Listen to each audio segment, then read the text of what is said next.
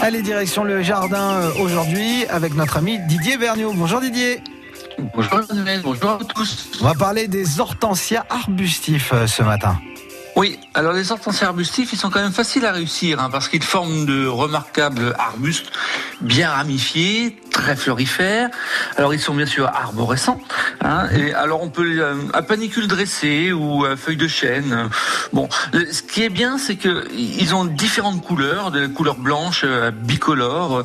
Et puis euh, moi, ce que j'aime bien aussi, c'est leur feuillage, parce que leur feuillage euh, jusqu'à l'automne passe vraiment de, de différentes teintes. Alors en exposition, bien sûr, il faut du soleil à mi-ombre, mais par contre la seule exigence qu'il faut, et c'est ça où c'est un petit peu plus compliqué, c'est qu'il faut un sol frais et surtout qui reste frais pour avoir de beaux hortensias arbustifs. Alors on les taille qu'à la sortie de l'hiver en coupant juste un tiers des branches et les fleurs fanées.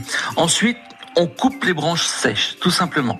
Bon, il y a une grande variété de, une grande quantité de variétés. hein. Vous pouvez prendre la variété Annabelle, qui peut monter quand même jusqu'à 2 mètres. Bon, elle est blanche celle-ci. Vous avez des, des variétés paniculata, vanille fraise. Alors là, cela, euh, c'est vraiment comme une boule de vanille, hein, Ouais, deux ouais. couleurs. Euh, ça, c'est très très exceptionnel euh, dans un jardin.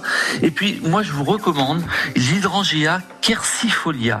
Alors, c'est un hydrangea dit à feuilles de chêne. Alors, celui-ci, il est vraiment superbe parce que le, non seulement il fait des belles fleurs blanches, Ouais. et en plus, vous avez des couleurs, euh, les feuilles sont vertes et passent jusqu'au rouge avant de tomber à, à l'entrée de l'hiver.